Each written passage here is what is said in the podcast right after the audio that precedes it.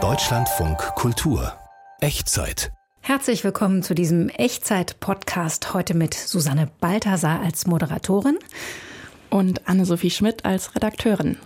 Lassen Sie uns über Licht sprechen. Jetzt in der dunklen Jahreshälfte hilft dieses Herbeireden ja schon ein bisschen gegen die Lichtarmut und vielleicht sehen wir am Ende auch klarer. Licht an, mit Dunkelheit umgehen heißt der Podcast mit vollem Titel. Anne, das war dir wichtig, dass Licht und Dunkelheit da zusammengehen, oder? Ja, das war mir wichtig, weil sie ja auch beide irgendwie zusammengehören und man das eine nicht wirklich ohne das andere denken kann. Anlass war natürlich erstmal die Dunkelheit für mich, äh, um mehr über Licht nachzudenken, also wie wir damit umgehen, was man macht, wenn es kaum eines gibt, was, was hilft dann noch, welche Strategien gibt es auch, aber auch welche Lichterquellen der Zukunft gibt es eigentlich. Also Licht verbraucht ja auch sehr viel Energie, wenn es nicht gerade eine LED-Leuchte ist und welche Möglichkeiten gibt es da auch, unsere Umgebung nachhaltig auszuleuchten. Und zuletzt hatte ich mich auch gefragt, was man von der Kunst lernen kann über Licht, Schatten und Dunkelheit. Da wird ja sehr viel damit gearbeitet, gerade wenn man so an Renaissance-Malerei denkt und hatte den Eindruck, da könnte man vielleicht auch noch mal was lernen über den Blick auf Grautöne. Ganz bestimmt. Licht ist unser Thema. Wie immer zerlegen wir es in vier verschiedene Facetten und hier kommt schon mal der Schnelldurchlauf. Bring ein Licht ins Dunkel. Licht ist etwas, was die Umgebung hell macht, erleuchtet und dadurch Dinge sichtbar macht. In der schwedischen Stadt Luleå geht die Sonne im Dezember schon um 13 Uhr unter. Deswegen ist es ja umso wichtiger, dass man die Tage nutzt, wie jetzt hier bei der Wanderung, wo die Sonne scheint. Wenn man Bäume hätte, die leuchten würden, wäre das ja schon ziemlich praktisch. Pflanzen sollen Beleuchtungsaufgaben übernehmen. Das Lampenfieber ist eine sozialphobische Angst und es bedeutet, ich bin in einer sozialen Situation und werde im Fokus sein. In der Kunst spricht man von Chiaroscuro, wörtlich hell-dunkel. Ein Lichtstrahl macht den Betrachter auf ein Objekt aufmerksam. Von Chiaroscuro bis Pflanzenlicht, aber als erstes kämpfen wir gegen die Dunkelheit. Die ist gerade ein mächtiger Gegner. Nicht viel mehr als acht Stunden Tageslicht haben wir. Das ist nicht viel, aber andere wären froh, wenn sie wenigstens das hätten. Die Nordschweden müssen mit noch viel schwierigeren Lichtverhältnissen leben. Wie das geht und was das mit ihnen macht, das erzählt uns Julia Weschenbach. Das Licht im Norden Europas, es ist ein ganz besonderes. Im Sommer ist es immer da, verschwindet noch nicht einmal nachts so richtig. In den Wintermonaten dagegen lässt es sich kaum blicken. In der schwedischen Stadt Luleå, etwa 100 Kilometer südlich des Polarkreises, geht die Sonne im Dezember schon um 13 Uhr unter. Daran muss sich Erasmus-Student Jonas Bittner aus München erst noch gewöhnen. Das ist ja selbst im, um Weihnachten rum, wo es bei uns die kurzen Tage hat, nicht so. Deswegen ist es halt schon viel, viel weniger Sonnenlicht. Und das ist hier, hier auch oft bewölkt, das heißt, wird eigentlich gar nicht wirklich hell. Der 20-Jährige lebt und studiert seit einigen Monaten in Nordschweden. Eine Interrail-Tour durch das Land hatte ihn auf die Idee gebracht. Aber jetzt, in den dunklen Monaten, macht ihm das fehlende Tageslicht schon zu schaffen. Man könnte sich schon um 16 Uhr eigentlich hinlegen und schlafen gefühlt und dann irgendwie 18 Stunden durchschlafen, aber es ist halt auch nicht so gut. Und gefühlt schlafe ich auch länger, aber nicht unbedingt besser. Das heißt, auch wenn man mal zehn Stunden durchschläft, ist man jetzt nicht unbedingt ausgeschlafen wie sonst mit sieben oder acht Stunden. Damit ist Bittner nicht allein. Dass er so schlecht schläft, hat tatsächlich etwas damit zu tun, dass sein Körper nicht genug Sonnenlicht bekommt, erklärt der Forscher Arne Loden von der Universität Stockholm. Wir müssen nicht mehr schlafen, aber unser Schlaf hat eine schlechtere Qualität. Wir klagen öfter darüber, dass wir aufwachen und nicht mehr einschlafen können oder dass wir zu früh aufwachen. Unser Schlafrhythmus verschiebt verschiebt sich. Wir legen uns in der dunkleren Jahreszeit abends etwas später hin und stehen morgens lieber etwas später auf. Und wenn man normale Arbeitszeiten hat, dann zwingt der Wecker uns aufzustehen, unser Schlaf wird verkürzt und man fühlt sich müder. Gegen die Wintermüdigkeit sind auch die Schwedinnen und Schweden nicht immun. Rund die Hälfte leidet unter dem Wechsel der Jahreszeiten. Knapp jeder Zehnte fühle sich durch den Lichtmangel wie gelähmt, sagt Loden. Vårt humör påverkas av ljus. Så får vi en Licht hat einen Einfluss auf unsere Stimmung. Wenn wir sehr wenig Licht abbekommen, besteht die Gefahr, dass sich das negativ auf unseren Gemütszustand auswirkt. Das passiert in Schweden in dieser Jahreszeit oft. Sie haben das Gefühl, dass das Licht nicht stark genug ist, um ihre Stimmung zu heben. Am schlimmsten sei das im November. Das liegt, glaubt Loden, zum Teil daran, dass dann vielerorts in Schweden noch kein Schnee liegt. Idag till exempel så kanske bara halva Sverige är snötäckt. Nur etwa die Hälfte von Schweden ist gerade schneebedeckt. Wenn der Schnee kommt, wird es direkt etwas schöner. Denn viele Schweden finden das toll mit dem Schnee und gehen dann auch mehr raus. Außerdem reflektiert der Schnee das Licht viel besser. Und auch wenn wir drinnen sitzen, bekommen wir viel mehr Licht ab, weil der Schnee vielleicht 90 Prozent des Lichts reflektiert. Viel mehr als ein kahler Boden. Kanske 90 Prozent av allt ljus, medan barmark bara reflekterar en mindre andel. Dieses Licht, das der Schnee reflektiert, wenn es da ist, ist es magisch, findet die Schauspielerin Eva Britt Tjernquist, die in Luleå lebt. Die Leute sind trotzdem draußen. Wenn man einen Hund hat, muss man sogar rausgehen. Viele Leute fahren Ski oder Schlitten. Manchmal gehen wir auch Schlittschuhlaufen auf dem See. Wir haben uns an dieses Klima angepasst und es ist keine große Sache für uns. Und auch Erasmus-Student Jonas Bittner hat inzwischen Strategien entwickelt, um in der finsteren Jahreszeit Licht zu tanken, zum Beispiel bei einer Wanderung mit einem Freund durch die schneebedeckte Landschaft. Die letzten Tage war es wirklich sehr bewölkt. Da haben wir die Sonne eigentlich gar nicht gehabt. Deswegen ist es ja finde ich umso wichtiger, dass man die Tage nutzt. Wie gesagt, wie jetzt hier bei der Wanderung, wo die Sonne scheint. Und dann halt die Vorlesung, die man hätte, vielleicht dann eher danach nachholt, weil man hat ja genügend Zeit, wo es dunkel ist, dann das alles sich von den Folien her anzuschauen. Als es dämmert, machen die Freunde spontan ein Lagerfeuer auf einem Berg mit Blick auf die Stadt. Mit etwas Glück können Sie von hier aus die Polarlichter am Horizont tanzen sehen, denn deren Lichtspektakel gehört zur dunklen Jahreszeit im hohen Norden auch dazu. Lichtspektakel im hohen Norden entschädigen für die Lichtarmut am Tag. Vermutlich haben die Schweden aber auch noch andere Tricks. Mir fällt da die Hyggekultur ein, also diese berühmte schwedische Gemütlichkeit. Anne-Sophie Schmidt ist als Redakteurin tiefer in das Thema eingetaucht. Spielt es auch eine Rolle? Jein, also auf jeden Fall das Gemeinschaftliche spielt eine total große Rolle. Also was ich gelernt habe, ist, dass in Schweden eben auch gerade Lichter angemacht werden für die anderen. Also dass es nicht so sehr ist, ich beleuchte mein eigenes Haus und mache es mir alleine zu Hause gemütlich, sondern ich beleuchte mein Fenster, hänge da eine Lichterkette rein, damit andere Leute auf dem Heimweg nicht so durchs totale Dunkle laufen müssen. Und das wird sogar auch in der Konzeption von Häusern mitgedacht, dass es zum Beispiel an den Fenstern immer eine Steckdose gibt, dass man sozusagen da sofort auch schon seine Lampe oder seine Lichterkette installieren kann. Und was ich auch ganz interessant fand, dass es in Schweden eben nicht so sehr auch an die Weihnachtszeit gebunden ist, sondern dass diese Beleuchtung von Häusern und Wohnungen mit der dunklen Jahreszeit im Herbst beginnt, aber auch noch weitergeht bis ins Frühjahr. Da können wir uns also noch einiges abgucken bei den Schweden. Bei der Natur aber auch. Die liefert uns nämlich Vorbilder, wie man Licht ohne CO2 erzeugt. Dazu gleich mehr.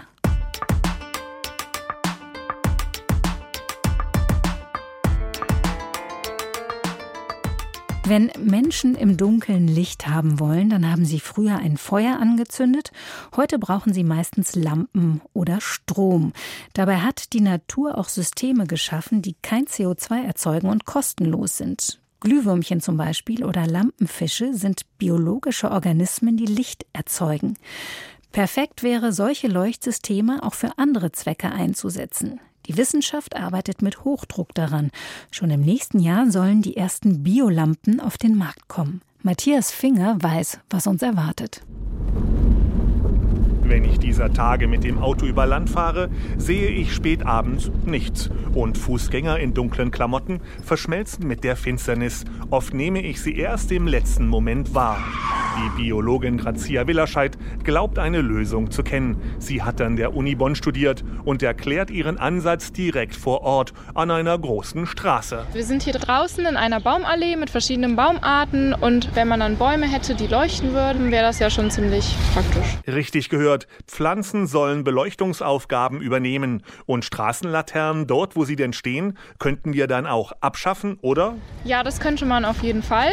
Denn es ist ja auch aus unserem Interesse, dass wir den Energieverbrauch insgesamt ein bisschen reduzieren. Ein Fünftel des weltweiten Stromkonsums geht für die Beleuchtung öffentlicher Bereiche drauf. Das Sparpotenzial ist riesig und die Zahl der natürlichen Vorbilder auch, ergänzt Biologe Robin Axt. In der Natur gibt es viel, was von sich aus leuchtet. Das nennt man Biolumineszenz. Allerdings bei Pflanzen ist es so, dass es keine einzige Pflanzenart gibt, die das macht. Also haben sich Forscher gedacht, wir nehmen etwas aus der Natur, was leuchtet, Algen zum Beispiel oder Glühwürmchen, aus diesen Organismen raus und tun es in die Pflanzen rein. Ich bin auch schon nachts durchs Meer gesprungen und habe mich über die wogenden, leuchtenden Einzeller im Wasser gefreut. Schon seit Jahren beißen sich Forscher die Zähne aus an der Übertragung des Prinzips auf die Vegetation. Meist glimmt die nur leicht. Nächstes Jahr aber sollen die ersten leuchtenden Pflanzen auf den Markt kommen. Wir haben es geschafft, erste Pflanzenzellen zu entwickeln, die Licht verbreiten. Dafür haben wir eine DNA mit biolumineszenten Genen geschaffen.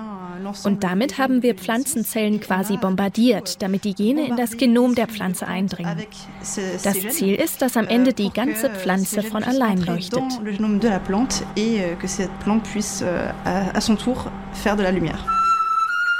sagt Rosemarie Auclair von Woodlight aus Straßburg. Die von dem Startup entwickelten Pflanzen leuchten diffus neongrün, wie die Instrumente im Armaturenbrett meines alten Volvos. In Lebewesen wird das magische Glühen durch die wohlorganisierte Reaktion des Naturstoffes Luciferin mit Sauerstoff erzeugt. Wir stellen uns zum Beispiel Pflanzen als Leitpfosten am Rande von Radwegen, in Parks oder ähnlichem vor. Aber das ist ein mittelfristiges Ziel, denn dafür sind Pflanzen Pflanzen notwendig, die deutlich größer sind. Um die zu entwickeln, brauchen wir ein bisschen mehr Zeit. Auf der Webseite der US-Firma Light Bio kann ich mich schon auf einer Warteliste eintragen, um im kommenden Frühjahr als erster eine leuchtende Petunie zu erhalten. Verkaufspreis unbekannt. Firmenchef Keith Wood. Es ist eine ganz gewöhnliche Petunie. Sie wächst normal, ohne jede Überraschung. Nur wenn man das Licht ausmacht, glüht sie dauerhaft. Wir haben auch Rosen und Chrysanthemen als Prototypen entwickelt. Das Leuchten kann eine universelle Eigenschaft werden.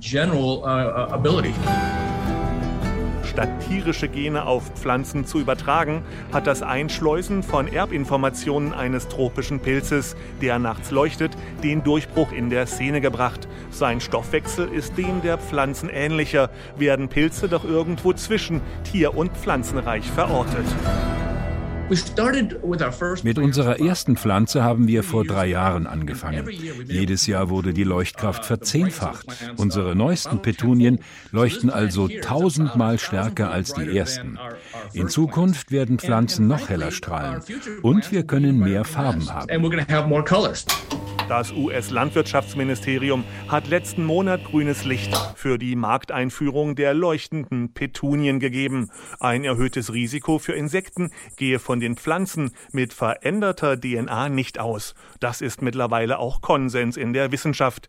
Genmanipulierte blaue Nelken werden ja ebenfalls in die EU importiert. Schließlich wollen wir sie nicht essen. Allerdings werfen leuchtende Pflanzen viele Fragen auf, die beantwortet werden wollen. Was passiert dann mit den Organismen, die in diesen Bäumen leben, werden die dann auch leuchten? Was ist, wenn diese Pflanzen sich vermehren? Müssten diese Pflanzen dann steril sein, damit es sich nicht unkontrolliert ausbreitet und dann alles auf einmal leuchtet? Biologin Grazia Willerscheid hat auch an einer Zeitschaltuhr geforscht für leuchtende Pflanzen. Die von Woodlight beispielsweise sind zudem unfruchtbar. Die für solche Züchtungen notwendige synthetische Biologie schürt viele Ängste. Allerdings ist sie schon längst Bestandteil unseres Lebens. Wir erinnern uns ja, letztes Jahr habe ich mich noch wie viele mit einem gentechnisch veränderten mRNA-Impfstoff immunisieren lassen gegen Corona. Der Corona-Impfstoff hat schon viel verändert und Leuchtpflanzen werden es vielleicht auch. Das klingt nach richtig viel Potenzial. Anna, als Redakteurin des Podcasts, wie schätzt du das ein? Ja, ich finde das auf jeden Fall total spannend und würde mir sicherlich auch so eine leuchtende Pflanze ins Zimmer stellen. Habe aber das Gefühl, vielleicht dauert es noch ein bisschen und die Schritte sind, sind schon eher langsam. Aber wäre auch sehr gespannt. Also so Bäume als Straßenlaternen stelle ich mir schon toll vor. Ja, absolut. Ich stelle mir das so ein bisschen magisch vor, wie eine Gartenbeleuchtung. Mhm. Die schafft das ja auch so eine ganz besondere Atmosphäre zu schaffen. Licht an heißt dieser Podcast. Und wenn wir uns jetzt vorstellen, dass wir auf einer Bühne stehen und alle Scheinwerfer auf uns gerichtet sind, dann stehen wir im Rampenlicht. Und was das mit den Menschen macht, das war für meine Redakteurin Anne auch ein Thema. Worum geht's da? Genau, das Rampenlicht ist ja so eine extrem starke Exponiertheit und die kann für manche Menschen auch gar nicht so schön sein, aber es gibt ja auch Menschen, die einfach in ihrem Berufsalltag einfach im Rampenlicht arbeiten und immer vor Publikum spielen. Und da hatte ich mich gefragt, wie geht man damit eigentlich um, zumal man oder ich als Zuschauerin ja eigentlich immer in einem Moment größter Entspanntheit in einem Konzert sitze und eigentlich, also ich, ich genieße das und gleichzeitig sitzt aber vor mir jemand, der einen Moment höchster Anspannung hat. Und man geht dann immer so selbstverständlich davon aus, dass sie das ja auch mit jahrelanger Erfahrung total cool machen und irgendwie alles im Griff haben. Aber ich habe dann ein bisschen recherchiert und es ist natürlich nicht so, dass alle das von Natur aus können, sondern einige Musiker haben da tatsächlich auch Probleme, die sie auch an der Ausübung des Jobs hindern. Genau, vor allem klassische Musiker sind von diesem Lampenfieber betroffen und einige von ihnen landen bei Deirdre Cooper, die die Lampenfieberambulanz in Köln leitet. Hallo. Guten Tag. Frau Cooper, jedes Instrument hat andere Ängste, ist so ein Satz von Ihnen. Wer hat denn da welche Probleme? Können Sie da mal ein paar Beispiele nennen? Na, die Patienten, die zu mir kommen, die kommen aus einem sehr unbarmherzigen Klassikbetrieb, wo es um Fehlerlosigkeit und Makellosigkeit in der künstlerischen Darstellung geht. Und in der Regel äh, präsentieren sich die Patienten bei der Erstmanifestation mit ihren Symptomen. Weil man in einer Panikstörung sehr stark mit der Aufmerksamkeit ähm, auf das Symptom fokussiert ist, ist es natürlich so, dass jemand, der als Sänger zu mir kommt oder als Blechbläser, als Flötist, seine Symptomwahrnehmung äh, vor allem auf die Körperteile richtet, die ihn stören während seiner ähm, Darstellung. Und das ist zum Beispiel der trockene Mund oder vielleicht die Luftnot oder manchmal ähm, Muskelschmerzen aufgrund von muskulärer Verspannung. Ein Geiger hingegen oder ein Cellist wird mir erzählen, dass er mit ähm, dem Bogenzittern Probleme hat. Und dies liegt daran, dass er sein Muskelzittern da besonders wahrnimmt, wo er gerade ähm, sein Körper Körper benötigt, nämlich in den Händen. Wir haben ja schon gesagt, also es sind im Prinzip alle Arten von Musikern betroffen. Was sind das denn für Menschen, die da zu Ihnen kommen? Kann man das sonst noch ein bisschen eingrenzen? Sind das eher ältere oder jüngere, also vielleicht äh, Menschen am Anfang ihrer Karriere, eher jetzt exponierte Solisten oder Orchestermusiker in der letzten Reihe oder kommen einfach alle zu Ihnen? Das Spektrum ist riesig. Ich sehe wirklich alle Patienten vom Dirigenten bis hin zum Konzertpianisten, vom Opernsänger bis hin zum Musikstudenten, der sich gerade auf Bewerbungen vorbereitet. Und ich sehe ähm, eigentlich eine gleiche Geschlechterverteilung und das Altersspektrum ist eigentlich recht homogen. Ne? Man sieht schon ähm, in allen Altersstufen Patienten. Jetzt gilt ja ein bisschen Lampenfieber sogar als produktiv, also es erhöht die Konzentration und führt tatsächlich meist zu besseren Leistungen. Bei der echten Bühnenangst, über die wir ja jetzt sprechen, wollen manche sogar ihren Beruf aufgeben, weil die Leistung sich eben verschlechtert. Warum entwickeln die Menschen denn solche Ängste und ist das medizinisch gesehen eine Angsterkrankung wie zum Beispiel die Flugangst? Ja, es handelt sich um eine Angsterkrankung und zur Entstehung muss man sagen, die Menschen, die zu mir kommen, haben bereits schon in ganz jungen Jahren die Entscheidung getroffen, dass sie Berufsmusiker werden wollen. Um das zu werden, durchlaufen sie einen Parcours, der sehr vergleichend ist. Ne? Es geht die ganze Zeit darum, einen Wettbewerb zu gewinnen und sich gegen gleichaltrige Konkurrenten durchzusetzen. Und für uns als Psychiater ist das sehr interessant, denn die Bühnenangst ist eine sozialphobische Angst und es bedeutet, ich bin in einer sozialen Situation, das heißt, ich stehe auf der Bühne oder ich bin im Klassenabend oder im Wettbewerb und werde tatsächlich im Fokus sein. Ich werde beobachtet, ich werde gehört und ich werde bewertet. Und die meisten kommen dann mit ganz, ganz schrecklichen Paniksymptomen. Das heißt, die sozialphobische Vergleichssituation führt irgendwann zu schwersten Panikattacken in der Bühnensituation und leider dann auch darüber hinaus bis hin zu Probensituationen oder auch Angstsymptomen, wenn man alleine spielt. Jetzt sagen Sie ja, dass Lampenfieber heilbar ist. Wie funktioniert das denn genau? Wie therapieren Sie diese Musiker? Das Lampenfieber ist ja erstmal ein Begriff aus dem Volksmund, um die Brisanz der Situation zu erklären. Das, was wir in der Praxis behandeln, sind Angsterkrankungen, die soziale Angsterkrank phobische Angsterkrankung, die sich zur Panikstörung ausbildet. Und wir machen im Grunde in der Praxis eine ganz klassische Verhaltenstherapie mit unseren Künstlern. Und die sieht so aus, dass wir sie erstmal aufklären über körperliche Prozesse. Das nennt man dann Psychoedukation in der Fachsprache. Wir klären die Patienten darüber auf, was macht der Körper, wenn ich Angst habe, warum habe ich Angst, welche Gedanken führen dazu und welche Grundüberzeugungen führen dazu, dass ich in diese Panikentwicklung komme. Und nach einer sehr ausführlichen theoretischen Betrachtung und Aufklärung ist es dann irgendwann so weit, dass wir ähm, das machen, was unsere Praxis als Alleinstellungsmerkmal hat. Wir bieten Gruppen an, in denen sich Betroffene treffen und dort wird dann eine sogenannte Konfrontationsübung durchgeführt. Eine Konfrontationsübung ist nichts anderes für einen Musiker als vorzuspielen vor Fachpublikum, vor ebenfalls betroffenen Kollegen. Und mit der Zeit ist dann das Ziel in der Gruppenteilnahme die Gedanken, die zur Angstentwicklung beitragen und eben auch das Symptom selbst, jetzt kommt wieder ein Fachwort, zu entkatastrophisieren. Und die Patienten lernen. Das versteht ihre, man aber ähm, gut. Die Patienten lernen, ihre ähm, Aufmerksamkeit zu lenken. Sie lernen, ich bin Chef im Kopf. Ich darf bestimmen, wie das hier läuft. Ich darf bestimmen, wo meine Aufmerksamkeit hingeht. Geht die jetzt in meine zitternde Hand oder in meinen rasselnden Atem oder in meinen Herzrasen oder in mein Schwitzen oder stattdessen in die Musik. Und diese ähm, Kompetenzvermittlung, dass man seine Aufmerksamkeit selber steuern kann und nicht der Wucht einer Angstattacke ausgeliefert ist. Das ist für die Patienten eine sehr wichtige Erfahrung und auch eine sehr relevante Information.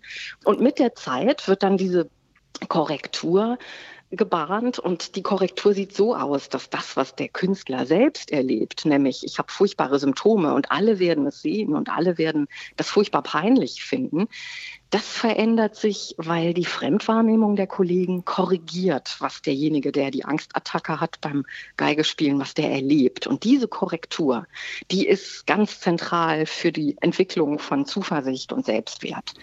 Und im Grunde ist das Ganze, wenn man so will, ähm, eine Redefinition auch dieses Opfernarrativs. Ne? Ich bin meinen Symptomen ausgeliefert und kann nichts machen. Zu, ähm, ich habe Freude an meiner Berufsausübung und ich gehe wieder gerne zum Dienst. Und das ist wirklich schön. Also Bühnenangst war ja lange ein richtiges Tabuthema unter Profimusikern. Ändert sich das jetzt? Ja, das ändert sich nach und nach. Die ähm, Tabuisierung, die war aufgrund einer Fehlbewertung, nämlich dass ähm, das Erleben von Angstsymptomen verbunden ist mit einem Kompetenzdefizit. Und wir bringen inzwischen unseren Patienten bei, das ist eine Stressreaktion, das hat mit der Kompetenz und dem Fleiß und dem Übepensum nichts zu tun. Insofern muss man sagen, ist die Enttabuisierung inzwischen im Gange, weil die Musiker sich darüber austauschen. Und inzwischen ist es so, dass die großen Sinfonieorchester in ihren Orchesterakademien Module anbieten, wo Fachpersonal, ich meine jetzt nicht Coaches, sondern tatsächlich ausgebildete ähm, Verhaltenstherapeuten und Psychiater den Akademisten Kurse anbieten, um zu lernen, wie ihr Körper mit Stress umgeht. Sie selber sind ja doppelt qualifiziert. Sie sind Ärztin und Pianistin. Sind Sie deshalb auf das Thema aufmerksam geworden, weil Sie selber auch unter Lampenfieber gelitten haben? Ähm, ich habe mich damals gegen ein Studium entschieden und für das Medizinstudium, weil ich einfach gespürt habe, dass ähm, bei mir das Talent ganz sicher nicht reicht. Ich habe ähm, selber eine Situation gehabt, in der ich Lampenfieber erlebt habe. Das war so eine Jugendmusiziert-Situation. Ähm, da gab es so eine Ablenkung durch ähm, Kirchenglocken, die anfingen zu schlagen. Und das hat mich so aus dem Konzept gebracht, dass ich ähm, abbrechen musste und das Stück neu beginnen musste. Und das war schon recht einschneidend. Aber ich habe jetzt keine Panikstörung entwickelt und ich habe auch keine Angsterkrankung. Aber jeder Mensch, der in einer Konzertsituation ist, kann in eine Stressreaktion kommen. Und über diese Erfahrung haben mich die ähm, Musiker dann mit den Jahren doch besonders interessiert, zumal in meinem privaten Umfeld sehr viele Musiker waren. Sagt die Ärztin Deirdre Cooper, die in ihrer Praxis in Köln Lampenfieberpatienten therapiert. Und sie ist auch Pianistin. Vielen Dank, Frau Cooper. Vielen Dank. Wiedersehen. Licht und Dunkelheit gehören zusammen, das haben wir ganz am Anfang gehört. Und wie man Hell- und Dunkeleffekte so einsetzt, dass Menschen oder auch Gegenstände im richtigen Licht erscheinen, das wissen Maler. Die Räume werden dadurch plastischer und die Szenen intensiver. Chiaroscuro heißt diese Technik und ihre Meister Caravaggio, Leonardo da Vinci und wer mehr. Licht und Schatten fasziniert Künstler heute natürlich auch noch. Ruth Rach hat sich das mal angeschaut. Welcome aboard the Southern Service to New Haven Harbor. The next station. New Haven im November. Ach, da ist die Hafenstadt im Südosten Englands besonders öde. Lagerhallen, Schrotthaufen, Fischkutter für Paul Newland, Landschaftsmaler, ein ganz besonderer Augenschmaus. Ich sehe sehr subtile Farbtöne. Grau, hellgrau, dunkelgrau, Backsteine in einem warmen Graurosa, seltsame kleine Fabrikgebäude in Weiß und Creme. Und wenn die Sonne durch die Wolken bricht, nehmen die Dächer plötzlich einen strahlenden Glanz an. Darin steckt ungemein viel Drama. Paul Newland malt aber auch Natur, am liebsten im Winter und stets im Freien. Die Formen sind klarer. Das Licht ist wie Kristall. Es gibt Tage, die sind so still, als wären sie gefroren, so dass man alles noch genauer betrachten kann. Du siehst in einen Baum hinein, weil das Laub abgefallen ist. Du hast den fantastischen Rhythmus der Zweige vor dir, seine ganze Architektur. Gleichzeitig ist die Farbpalette reduziert. Es gibt viel weniger Grün, dafür aber umso mehr seidenweiche Grau, Pink und Ockertöne. Wenn Paul eine Landschaft studiert, nimmt er ihr erst einmal die Farbe weg und reduziert sie auf dunkel und hell und die vielen Schattierungen dazwischen. Das ist, als würdest du einen Filter vors Auge halten und hättest ein Schwarz-Weiß-Foto vor dir. Du weißt zwar, dass Farben da sind, siehst aber nur eine reiche Palette von Grautönen. Genau deswegen finde ich die Nocturnmalerei, also Szenen im Dämmerlicht, besonders attraktiv, weil da die Abtönungen so eng nebeneinander liegen. Nachtbilder waren gerade im georgianischen Zeitalter sehr beliebt. Man wollte der Nacht mit Hilfe von Illuminationen ihren Schrecken nehmen und stattdessen ihren Zauber auskosten. Über das Spiel der Georgianer mit Schatten und Licht läuft derzeit eine Ausstellung im Sir John Soanes Museum in London, die wir besuchen. Alles, was nicht beleuchtet wurde, war stockfinster. Damals gab es noch keine Lichtverschmutzung. Und wenn man dann in einem dunklen Raum eine Kerze anzündete, dann wirkten die Gegenstände wie von einem Strahlenkranz umgeben. Der Effekt ist dramatisch. In der Kunst spricht man von Chiaroscuro, wörtlich hell-dunkel. Ein Lichtstrahl macht den Betrachter auf ein Objekt aufmerksam. Er wirkt wie ein optischer Zeigefinger, will offenbaren, beeindrucken, belehren, überraschen. Besonders grelles Licht kann aber auch blenden und andere Dinge verbergen, wenn es sie ausblendet und buchstäblich in den Schatten stellt. Schatten wiederum schaffen Geheimnisse. Man erahnt optische Tiefen, die es gar nicht gibt. Wir stehen vor einer Radierung mit dem Titel Fête Champêtre. Das Licht fällt wie ein Scheinwerfer auf Dutzende kostümierter Gäste, die sich im Halbdunkel eines prunkvollen Säulenpavillons verlustieren. Die monumentale Architektur wird durch die riesigen Schatten auf dem Bild noch massiver. Die menschlichen Figuren erscheinen noch kleiner. Einige sind im Dunklen, andere im Licht. Das Auge des Betrachters wird ständig hin und her getrieben. Das schafft Bewegung, Perspektiven und optischen Nervenkitzel. Die Nervenkitzel der Nacht feierte man zu georgianischen Zeiten besonders gerne mit Feuerwerksveranstaltungen in Privatgärten wie öffentlichen Parks. Davon zeugen zahlreiche Bilder in der Ausstellung. Ob arm oder reich, für ein paar Stunden fühlten sich die Menschen wie im Zauberland. Allerdings sei eine derartige Magie auch anderswo zu finden, sagt Landschaftsmaler Paul Newland. Neulich nahm er den ersten Zug nach New Haven, die graue Hafenstadt. And it was pitch es war stockdunkel. Ich ging vom Bahnhof in Richtung Hafen. Dort leuchteten schon von weitem verschiedene Signale auf, grün und rot. Sie spiegelten sich im Wasser. Gleichzeitig war am Nachthimmel noch der Mars zu sehen. Und ganz allmählich begann das Licht in die Dunkelheit einzubrechen.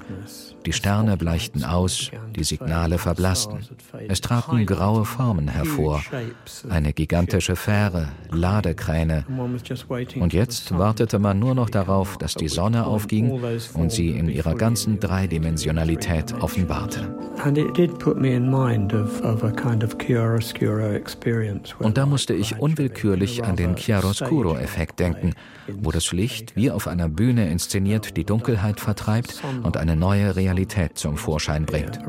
Sie mag zwar durchaus alltäglich wirken, aber der Prozess selbst ist niemals langweilig, niemals gewöhnlich und niemals banal.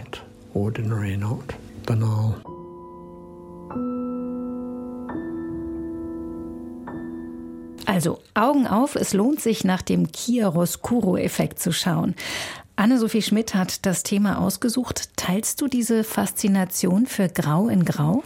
Also ich würde sagen, bisher habe ich sie auf jeden Fall nicht geteilt, aber durch den Beitrag wurde auf jeden Fall meine Faszination geweckt oder ich würde sagen, dass meine Augen etwas geöffnet wurden, mit einem anderen Blick durch graue Städte zu gehen, wie ja Berlin im Winter auch eine ist. Also ich finde, dass es das auf jeden Fall sich lohnt, mal Gedanken zu machen, der Wert der Grautöne im Leben und was es da eigentlich noch so zu entdecken gibt und eben auch dieses, dass es eben Licht immer nur mit Dunkelheit gibt und Dunkelheit nur mit Licht. Vier Geschichten über Licht und Dunkelheit haben wir gehört und damit sind wir am Ende dieses Podcasts angekommen. Die ganze Echtzeit mit Musik können Sie auch im Radio hören auf Deutschlandfunk Kultur immer samstags zwischen vier und fünf. Schön, dass Sie eingeschaltet haben. Ich bin Susanne Balthasar. Und ich bin Anne-Sophie Schmidt. Danke fürs Zuhören und machen Sie es gut. Tschüss.